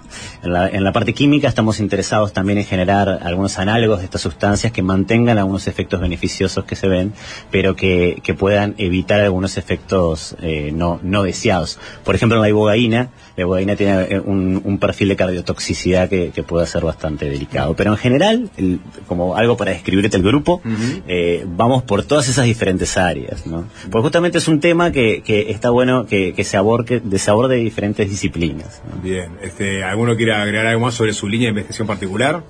¿Etnografías o de la parte este, puede- psiquiátrica? Se puede agregar, digamos, que desde la perspectiva antropológica, bueno, etnográfica, el objetivo siempre es conocer, digamos, de primera mano en qué consisten las, las formas de usos, ¿no? Nuestro interés desde la, desde la antropología tiene más que ver con conocer las experiencias individuales, personales, las dimensiones simbólicas, las trayectorias de vida, las motivaciones, los efectos también que se producen en, en- en las trayectorias de esas personas, conocer las diferentes settings, los diferentes contextos, modelos, rituales o no tan rituales, eh, comprender que los psicodélicos tienen una inscripción cultural de, de larga data, eh, que se inscriben en usos religiosos, terapéuticos, espirituales, más recientemente ingresando en, en- en la clínica, en la clínica médica. En fin, una perspectiva que, que- que tiene que ver con comprender la diversidad de usos y poder poner eh, en contexto, digamos, eh, cada uno de esos, de esos usos. ¿Y desde la psiquiatría, Mauricio, que estamos? Sí, este, el campo del estudio con psicodélicos obviamente tiene múltiples agendas, ¿no? es bien interesante lo que está sucediendo hoy en Uruguay y en el mundo, que de alguna manera, por suerte, estamos sacándole el velo y pudiendo hablar de este tipo de temas este, y sacando el tabú que tienen este tipo de sustancias en un componente de la sociedad bastante importante este, y también trayéndolo hacia la agenda del campo biomédico y potencialmente terapéutico. Pero aquí sí hay que hacer algunos señalamientos bien interesantes. Aún hoy, para el campo de la terapéutica y en el campo médico, son sustancias que están en la fase de estudios y de investigación. No son sustancias que se están usando para la práctica clínica diaria, ni mucho menos. Y para que eso llegue todavía falta un tiempo de desarrollo y un tiempo de, de decantar información que garantice seguridad y beneficio en las determinadas situaciones clínicas.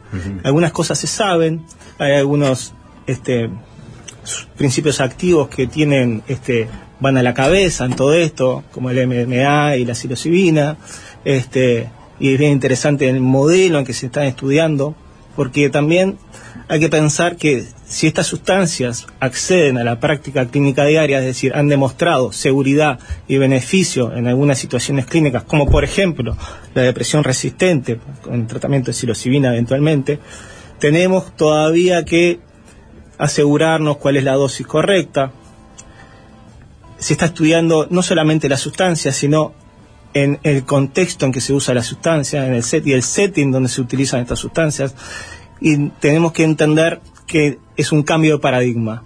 Un cambio de paradigma en el sentido de cómo veníamos estudiando nosotros los medicamentos para utilizar en la práctica clínica diaria. Es decir, nosotros para utilizar como prescriptor, como médico, un medicamento, este tiene que haber sido aprobado por agencias reguladoras, por ejemplo, la FDA en Estados Unidos o la EMA en, Europa.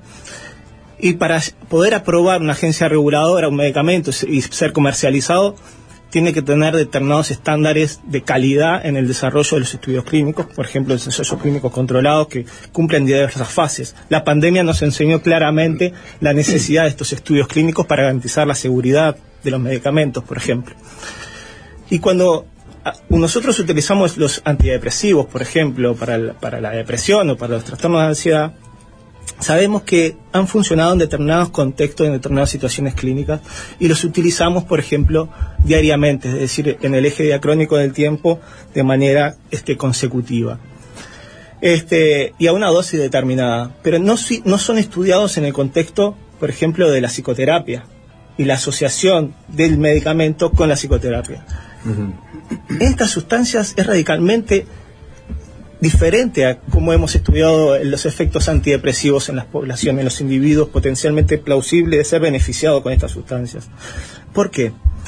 Porque el principio activo se está estudiando con la terapia asistida, con la psicoterapia asistida. Entonces, no, acá cuando pensemos en regular eventualmente si esto demuestra beneficio y seguridad, los principios activos, no solamente el principio activo, sino es la técnica en donde se ha garantizado la seguridad y la eficacia de ese principio activo en un contexto terapéutico. Y eso es fundamental. Vos la experiencia, digamos, de, digamos, consumir la sustancia, pero tiene que estar controlado y, y, y, en el tiempo, no, no en ese momento, y no, no, no, es que en tu casa podés eventualmente ingerir este, sino que siempre tiene que ser un contexto controlado con terapeutas que te acompañen. Claro. Eso... Para el abordaje del contexto terapéutico en una patología con indicación médica, lo que se está estudiando es en un, en contexto terapéutico, uh -huh. psicoterapia asistida, con una dosis X de un principio activo, en este caso psilocibina, para poner por, como ejemplo, porque es el, el que tiene estudios de mejor calidad para los trastornos para el trastorno depresivo principalmente para la depresión resistente y también en otra línea de investigación muy interesante que es en, en lo que se denomina de, de, de end of, of, life, ¿no? el final de la vida, el dolor existencial o la angustia existencial en el contexto del final de la vida, un tema relevante para nuestro juicio y que a veces poco abordado y que creemos que de alguna manera estas sustancias potencialmente ahí también pueden tener un rol. Pero volviendo a la depresión, sí tiene que ser en un contexto clínico en donde tiene que haber una preparación previa. No cualquier individuo es plausible de ese tratamiento. Hay una indicación y una experiencia con esa sustancia y después la integración de esa, de esa experiencia en ese contexto terapéutico. Y a veces puede ser de un solo individuo o puede ser inclusive grupal. Pero eso se está evaluando. Y se está evaluando cuál va a ser el marco que va a garantizar más seguridad y beneficio. Y, Y- eso recién está en ensayos clínicos. Y, pero hay resultados preliminares, por ejemplo, en estos estudios, ¿y qué es lo que dicen esos resultados preliminares? Sí, por ejemplo, ahí es donde, donde eh, es también importante hablar de, de- de cuando decimos resultados preliminares, a qué nos estamos refiriendo. Porque, por ejemplo, para la psilocibina hay estudios de fase 2, que son estudios que se hacen en, en personas que presentan una patología, como por ejemplo, en este caso depresión. Y, y esos estudios eh, pueden ser hechos, han sido hechos eh, con diferentes cantidades de pacientes. ¿no? La, la evolución de ese estudio clínico es pasar justamente a una fase 3, donde se, se, se saca el foco de la seguridad y se pone el foco en la eficacia y se pasa a experimentar en un montón más de individuos. Porque el punto acá es que, claro, uno puede encontrar artículos en internet donde dice, se hizo un estudio con 20 personas, eh, funcionó perfecto, una dosis bajó lo- lo- las cuestiones de, de depresión, pero eso, claro, eso puede ser, por ejemplo, para 20 personas eh, con ciertas características, pero en el estudio clínico es, es necesario eh, aumentar eso. Entonces, eh, los, estudios, los estudios que hay de fase 2 hoy con psilocibina muestran que una, una o dos administraciones de este fármaco en este contexto que comentaba Mauricio, que es un contexto donde las personas son seleccionadas, hay personas con ciertos con ciertas patologías que son excluidas de estos estudios por no considerar que sean seguras su administración. Este, en, en- para, para, eh, para esas personas, una o dos administraciones en este marco donde la persona es preparada para la experiencia, se la acompaña a tener la experiencia y se le ayuda a integrar, eh, muestra resultados muy, muy, muy prometedores para, para aliviar la, la- la depresión. Lo importante es entender que todavía estamos en esa, en esa fase de investigación.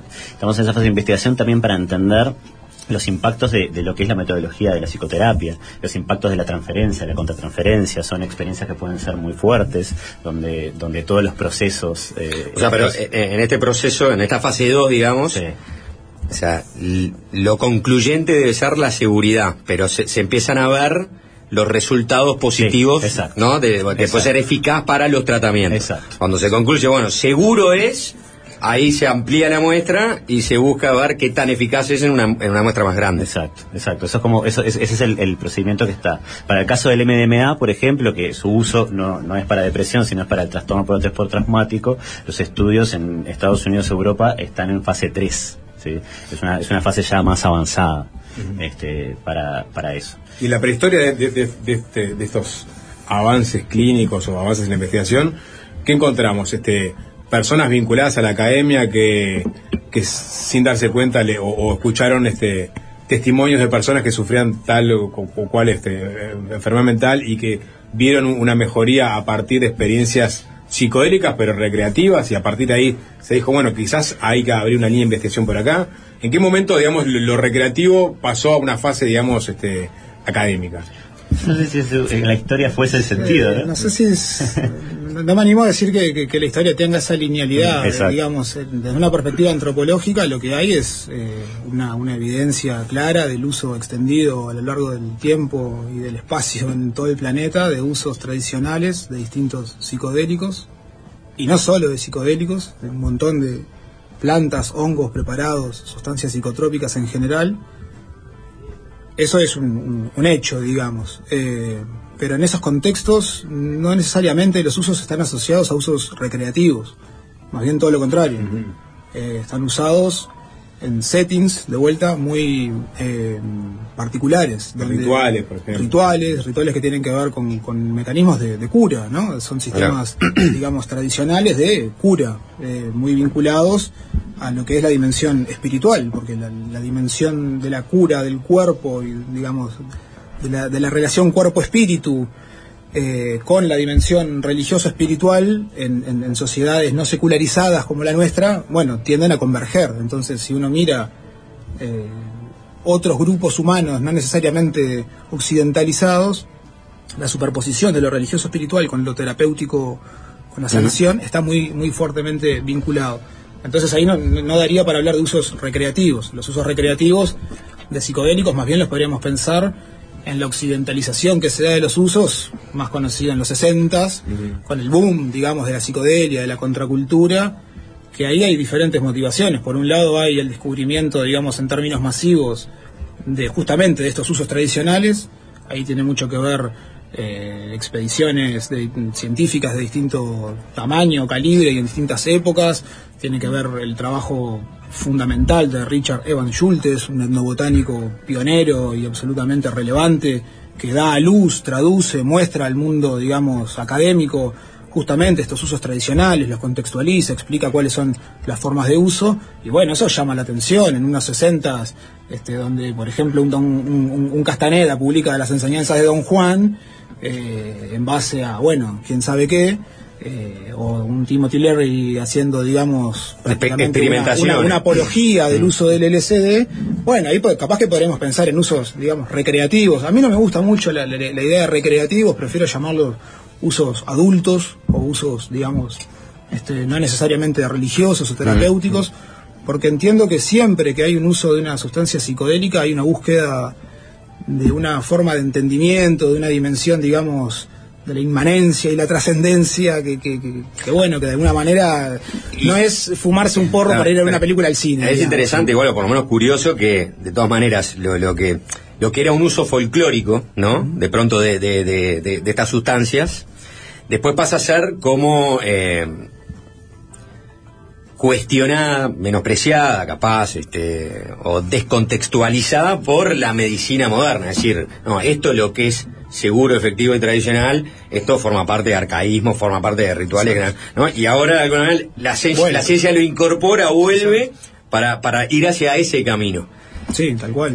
Ahí hay distintos mecanismos, ¿no? O sea, no quiero acaparar, digo, hay muchos mecanismos muy complejos. eh, claramente la guerra de las drogas, el prohibicionismo es un caballo de batalla de, una, de, un, de choque cultural que lo que Claro. hace en buena medida es subalternar conocimientos diferentes al biomédico hegemónico. Entonces, eh, todo aquel conocimiento, práctica que se separe de, por ejemplo, estos mecanismos que traen Ignacio, Mauricio, de cómo es un proceso de investigación, de cómo es un proceso de validación de un, de un medicamento, etcétera, son vistos como folclóricos, arcaicos, peligrosos, por eso se incluyen listas, eh, se incluyen psicodélicos en las listas más peligrosas, en la lista 1, es decir, se las ve como sustancias potencialmente dañinas sin ningún beneficio médico, siendo que la evidencia, digamos, antropológica demuestra Claro. eh, no quiero decir todo lo contrario para no ser muy enfático, pero, pero bueno, pero en buena medida demuestra, pero aquí de vuelta, lo que es importante es contextualizar, porque no es que la sustancia es buena o mala, no es que entonces la psilocibina funciona para esto. La sustancia, la psilocibina que usaba María Sabina en los 50 en Oaxaca es una cosa. Las microdosis de psilocibina que usan personas de sectores X de nuestra sociedad para hacer X o Z comportamientos es otra cosa. La sustancia en términos químicos puede ser la misma, pero por esto que explicábamos, el efecto es profundamente diferente, porque son sustancias altamente setting dependientes.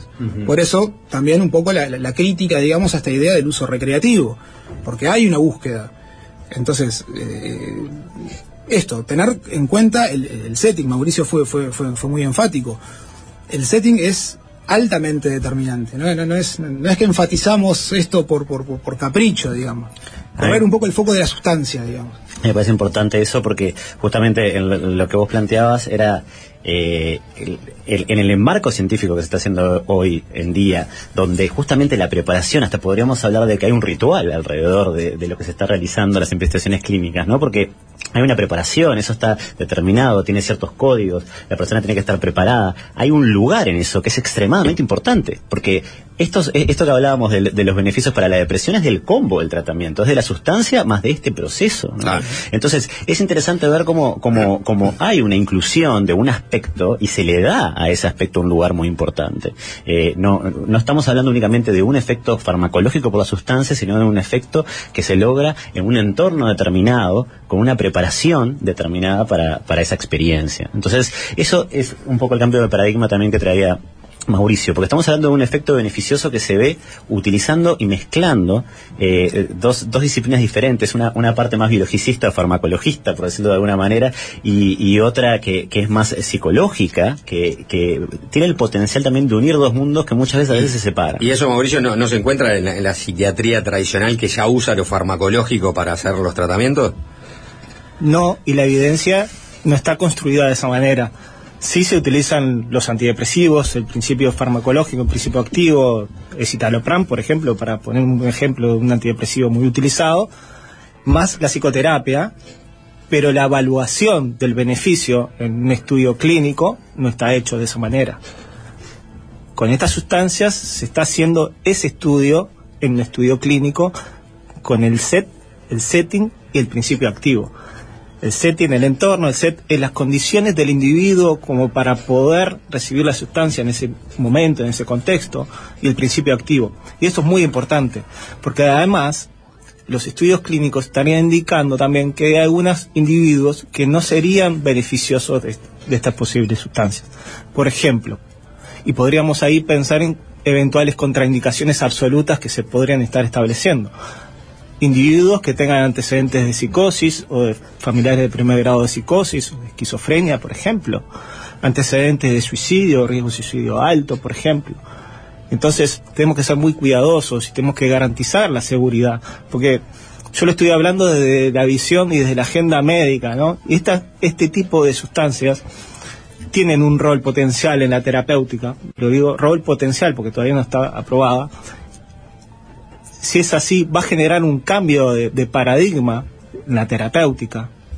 Pero además está generando un cambio de paradigma en cómo comprendemos y nos, y nos, abre nuevas ventanas para ver cómo funciona la interacción entre el sistema nervioso central y el psiquismo y las funciones integrativas de la conciencia, etcétera.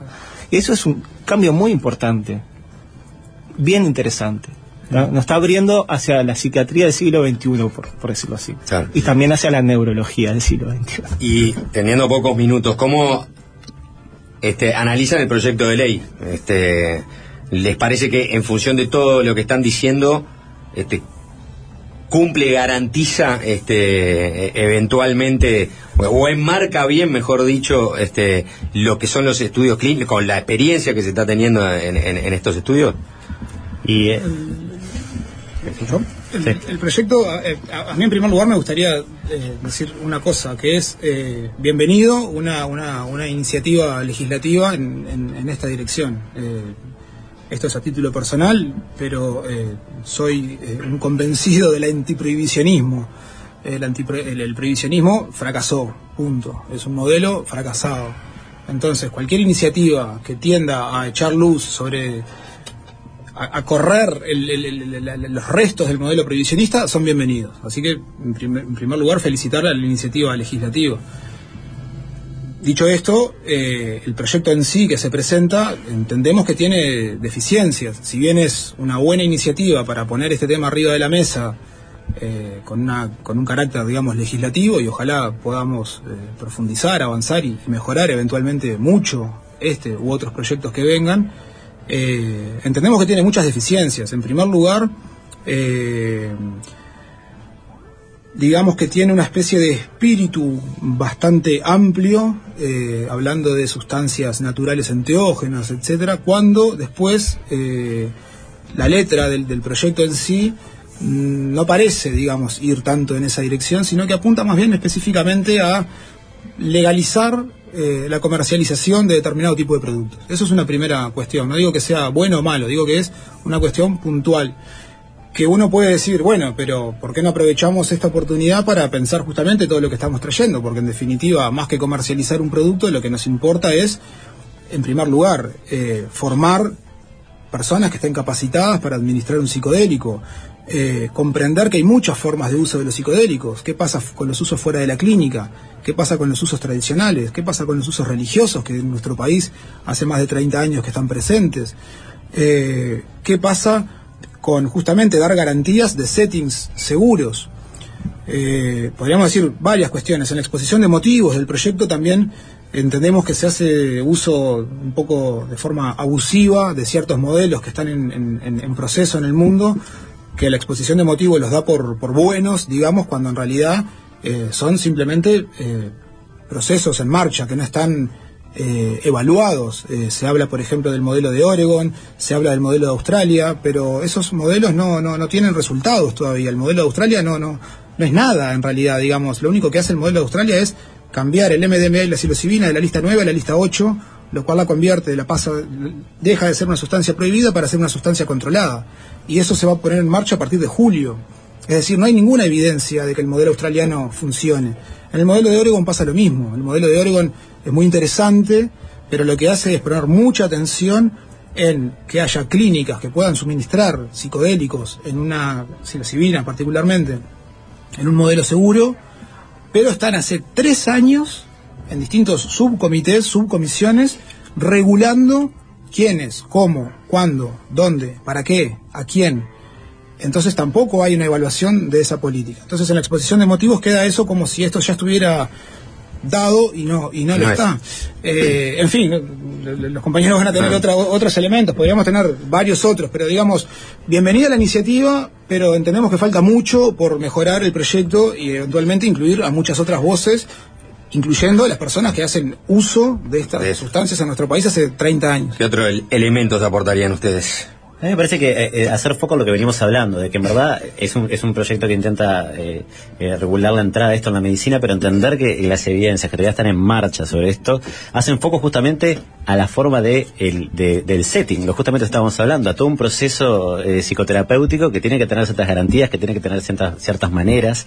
Entonces, no, justamente no, no se trata de que esto, esto evidentemente no va a ser un antidepresivo más que la persona se lo lleva a su casa y lo, y lo- y lo toma por ahí. Esto implica un dispositivo de, de- tratamiento. Entonces, eh, creo que eso es una de las cosas más importantes si, lo que se quiere hacer es eh, ir en la línea de la evidencia que se está generando en los ensayos clínicos. Sí, yo creo que la iniciativa parlamentaria de alguna manera viene a correr el velo del tabú de- de estas sustancias en nuestro medio y eso es muy importante. Ahora bien, esto requiere una discusión, intercambio interdisciplinario por la complejidad inherente que tiene el abordaje y el entendimiento del uso de estas sustancias y no podemos restringirlo solamente al campo médico. Y en el campo médico en particular, la evidencia está en construcción. ¿Qué quiero decir con esto? Que de alguna manera nosotros tenemos que construir evidencia. Y tenemos que de alguna manera fomentar y habilitar, sí, los estudios clínicos para poder formarnos en el potencial uso de estas sustancias, en cómo acompañar, pero eso requiere una fase de O investigación no, clínica. no pongamos la carreta delante de los bueyes. En tan, en tal caso, generemos la regulación como para avanzar en este sentido, para después eventualmente, ¿no? Dar, o sea, acompañando al mundo, dar paso, ¿no? A, a- a este otro, este, o a este otro in- in- iniciativa que es este, la de legalizar y comercializarlo, digamos. Hay, hay una cosa que hay prestadores médicos en Brasil, por lo pronto, que, que ya están, eh, incorporaron este tratamientos, creo que con ayahuasca inhalada o, o con ibogaína también. Ahí, ahí, ahí, ahí ya digamos que hay, se avanzó bastante, ¿no? O sea, si, si llegó a la- a la- al propio prestador es porque ya, ya están en el, en el, digamos, en el campo de, de- del- del común de los ciudadanos que, que pueden eventualmente acceder a estos tratamientos con, digamos, obviamente la selección previa, ¿no? Hay, hay esos casos que, que- que- que- ¿qué marco legal tienen, este, que, que pueden decir la experiencia. Eh, sobre, el, sobre el tema de la ayahuasca en Brasil, es todo un tema diferente. Juan te puede hablar de eso.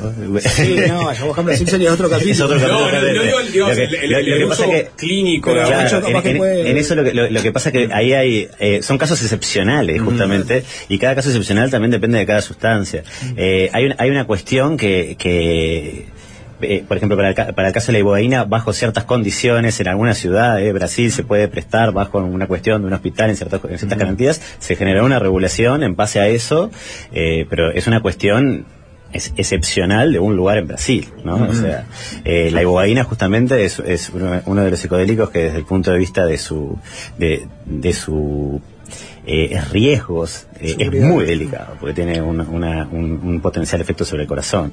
Entonces, bueno, en determinada situación como un marco excepcional se consideró en estas condiciones se va a poder hacer bajo ciertos tratamientos bajo ciertas cosas. ¿no? Son, son- son buenas iniciativas, digamos. Sí, sí, O sea, claro. son, son iniciativas que van en la línea de lo Sí, que sí. se llama right to try, ¿no? En Mm. Canadá, por ejemplo, ahí está este modelo.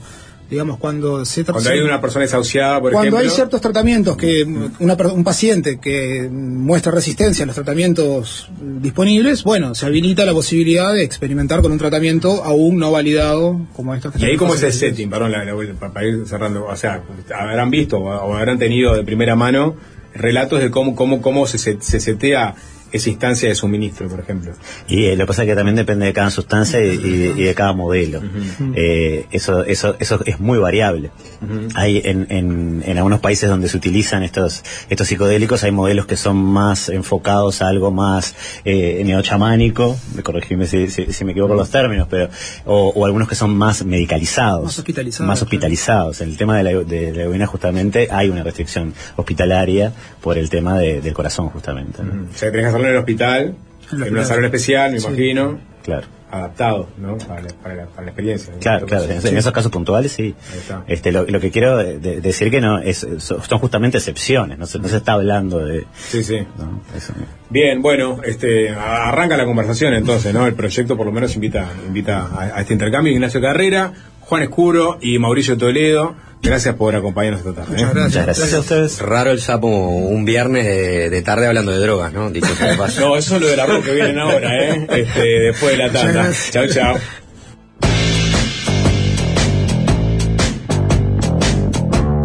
Fácil desviarse. ¿Sabías que Familia Acompañantes te ofrece planes familiares e individuales en sanatorio y domicilio? Y además te atiende con acompañantes capacitados por Asociación Española. Asociate ahora a Familia Acompañantes y aprovecha esta promo.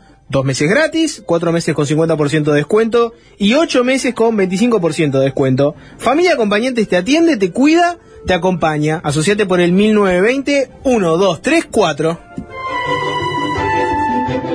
Bueno, esto es mañana, ¿eh? Punta Carreta Shopping, eh, mañana y el domingo. Punta Carreta Shopping y Garage Gourmet los invitan a recorrer el mundo y a despertar, a despertar todos eh, sus sentidos en una nueva edición de Street Food Festival con entrada gratuita y además es pet friendly.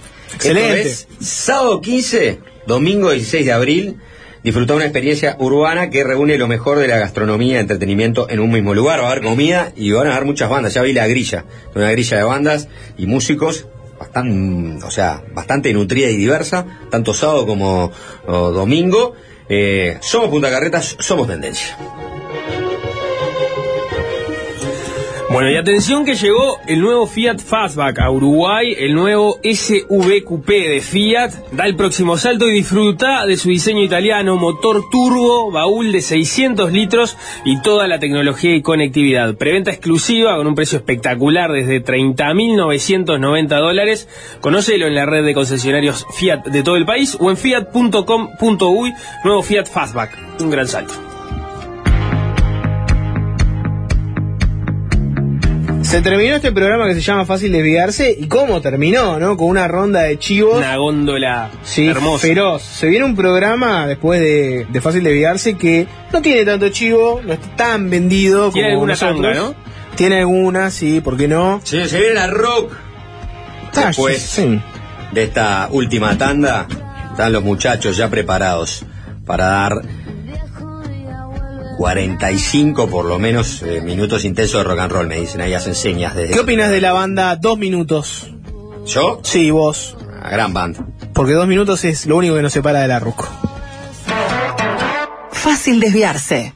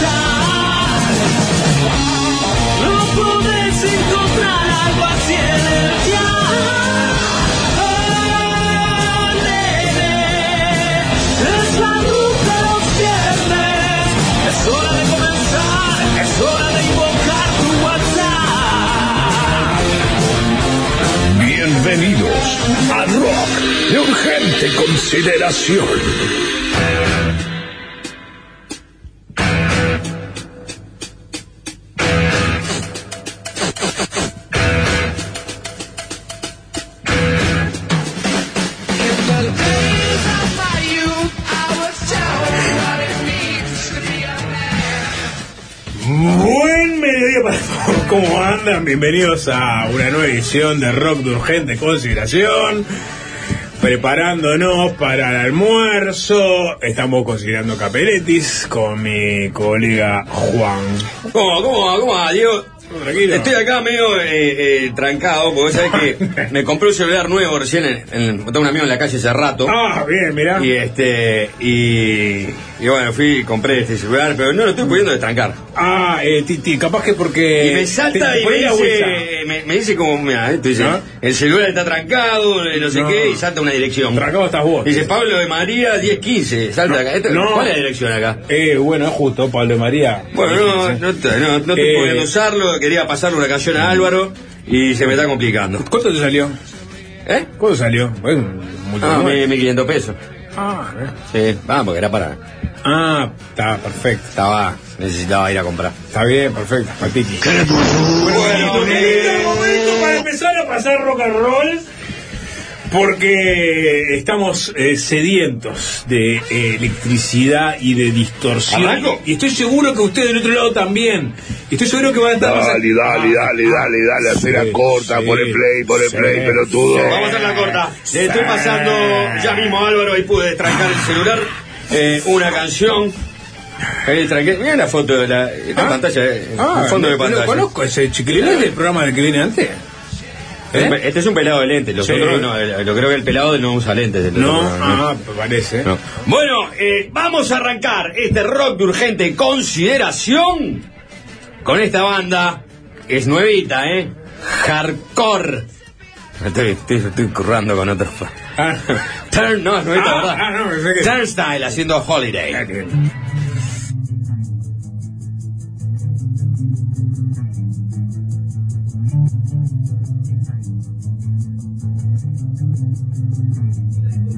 Ay, che, está Jorjote, me muero, vos. Jorjote.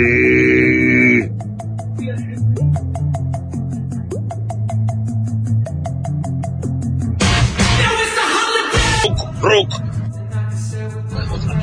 Rook, rook, rook. Queremos rook, rook, rook. Queremos rook, rook, rook.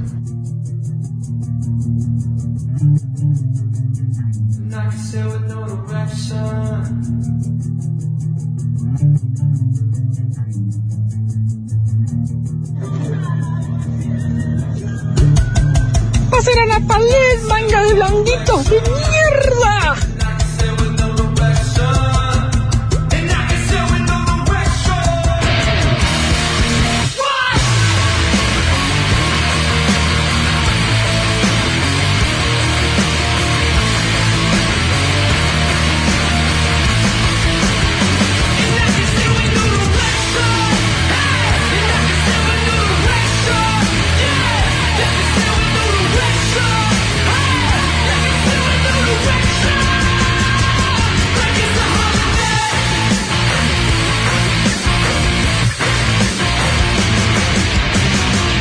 Soreques, recuerden que un día como el de hoy, pero hace 12 años, tocaba Motorhead en Uruguay. Más vale que pasen a, a Lem, hijos de puta. Ah, qué lindo, ¿eh? Ah, Qué- ¿qué dijo? qué- 12 años. 12 años. Está loco. ¿Eh? ¿Cómo 12 años? No, bueno, tocaron en el 2012. O sea que 11 años. O 2011, 2011. ¿En dónde? En el Teatro ¿no? Estás en pedo. ¿Cómo que estoy en pedo? Que no fue hace tanto tiempo. Fue el primer año que arrancó ese programa de mierda suena tremendo, uno que está en el espectador, ¿te acordás? Oh, no te puedo retar. Sí. Acaba de partir el coco. Pensé que había sido hace 6 años como mucho. Eh, fue el recital con más volumen de la historia del Uruguay, el tiempo para atrás pasa muy rápido. Estoy muerto, me dejaste muerto. Tomame. Me dejaste. Ya está, tranquilo. Ahora sí. Bueno, Eh, sigamos. Juan, ve, que, que buena- buena banda esta, ¿eh? 0974413 triple seis triple seis triple seis la línea de Averno. ¿Están contentes? ¿Están contentes con la música? Vamos a dejarlos contentes con la música, ¿eh? ¿En qué idioma de mierda estás hablando? Contentes. Escuché el otro día un pibe ahí que para por este 18 y ahora no se ve. Em, ah, esto mismo, esta banda me llevó a esta otra banda, que creo que nunca se ¿Lo vi? ¿Uno que andaba con una chaqueta de cuero negra y un megáfono? Sí. Mucho rock. Sí, parecía este el de Whiskey in the Jar, el de la banda esa, ¿cómo se llama? ¿No me sabe nunca? Sí, eh, Phil Lynott. La Phil Lynott. Ah, sí. Eh, muy eh, parecido. claro, eh, de Thin Lizzy la De banda. Thin Lizzy, Eh, exactamente. Por favor, palabras mayores. Eh, se llama, ahora vamos a escuchar, y algunos lo van a celebrar at the driving. Lindo. Jorge 097. Jorge, Hace tiempo que no aparece Jorge. 441, 443, 666, 666, 666, la línea de. ¿Sabe por qué? ¿Por qué? Porque fue el consultorio jurídico de...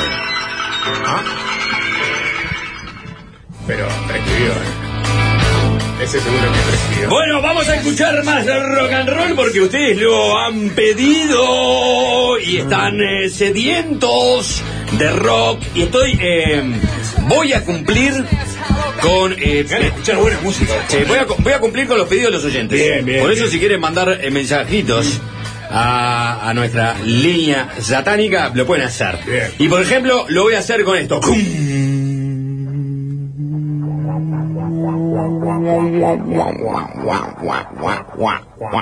Hey, hey, said the way you move gonna make you sweat, gonna make you groove. Los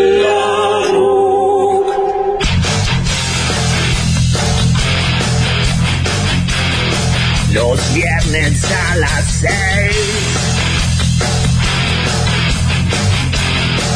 Encontrarás el rock.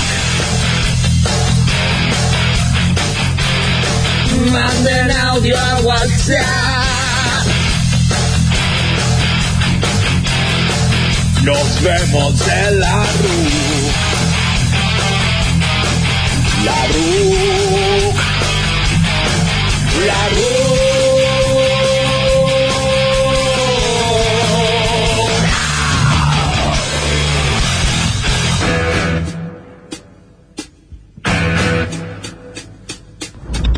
Ya vine a buscar el celular de Jorgito. Poneme un rock and roll que me llevo un ladrillo para ahí. Bueno, se tomó otro chip, ¿eh? Vamos a seguir rock and rolleando. Eh, lo pidieron, lo pidieron más temprano. Vamos a ver si, si están a la altura de las circunstancias. Eso es una reverenda polonga. Lo último de Metallica. Lo último de Metallica. Metallica hoy acaba de sacar un disco entero. Había metido una serie de adelantos. Hoy salió el último disco de Metallica. Se llama 72 Seasons. Parece más una obra de Vivaldi que de, una banda similar del trash metal. Eh, ¿Estarán a la altura de circunstancias? ¿No lo estarán? Ustedes juzgarán a partir de esta escucha. Se llama el disco, como les decía, Set 72 Seasons. Y la canción en concreto es Too Far Gone.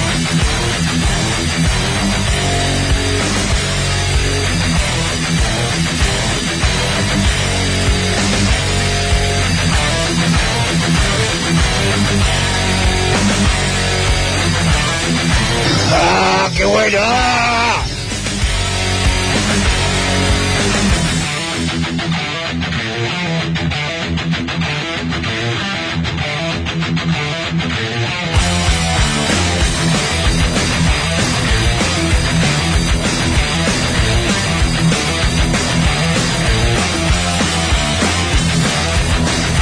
Mi amigo de Big Babos quiere que pasen más.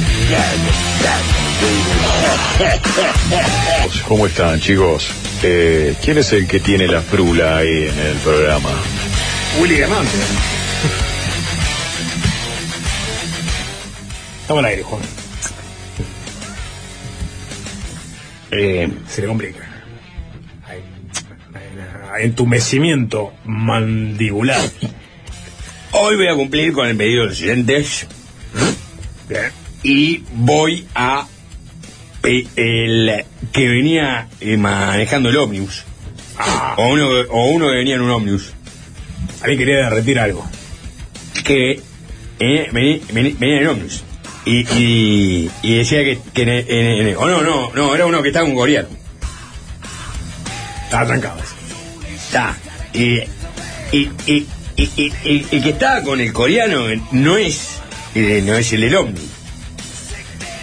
O, el- o, o es un coreano que maneja un ómnibus, no sé. Oh. Pero uno pidió áspera. Con esta canción que se llama Vecino de mierda.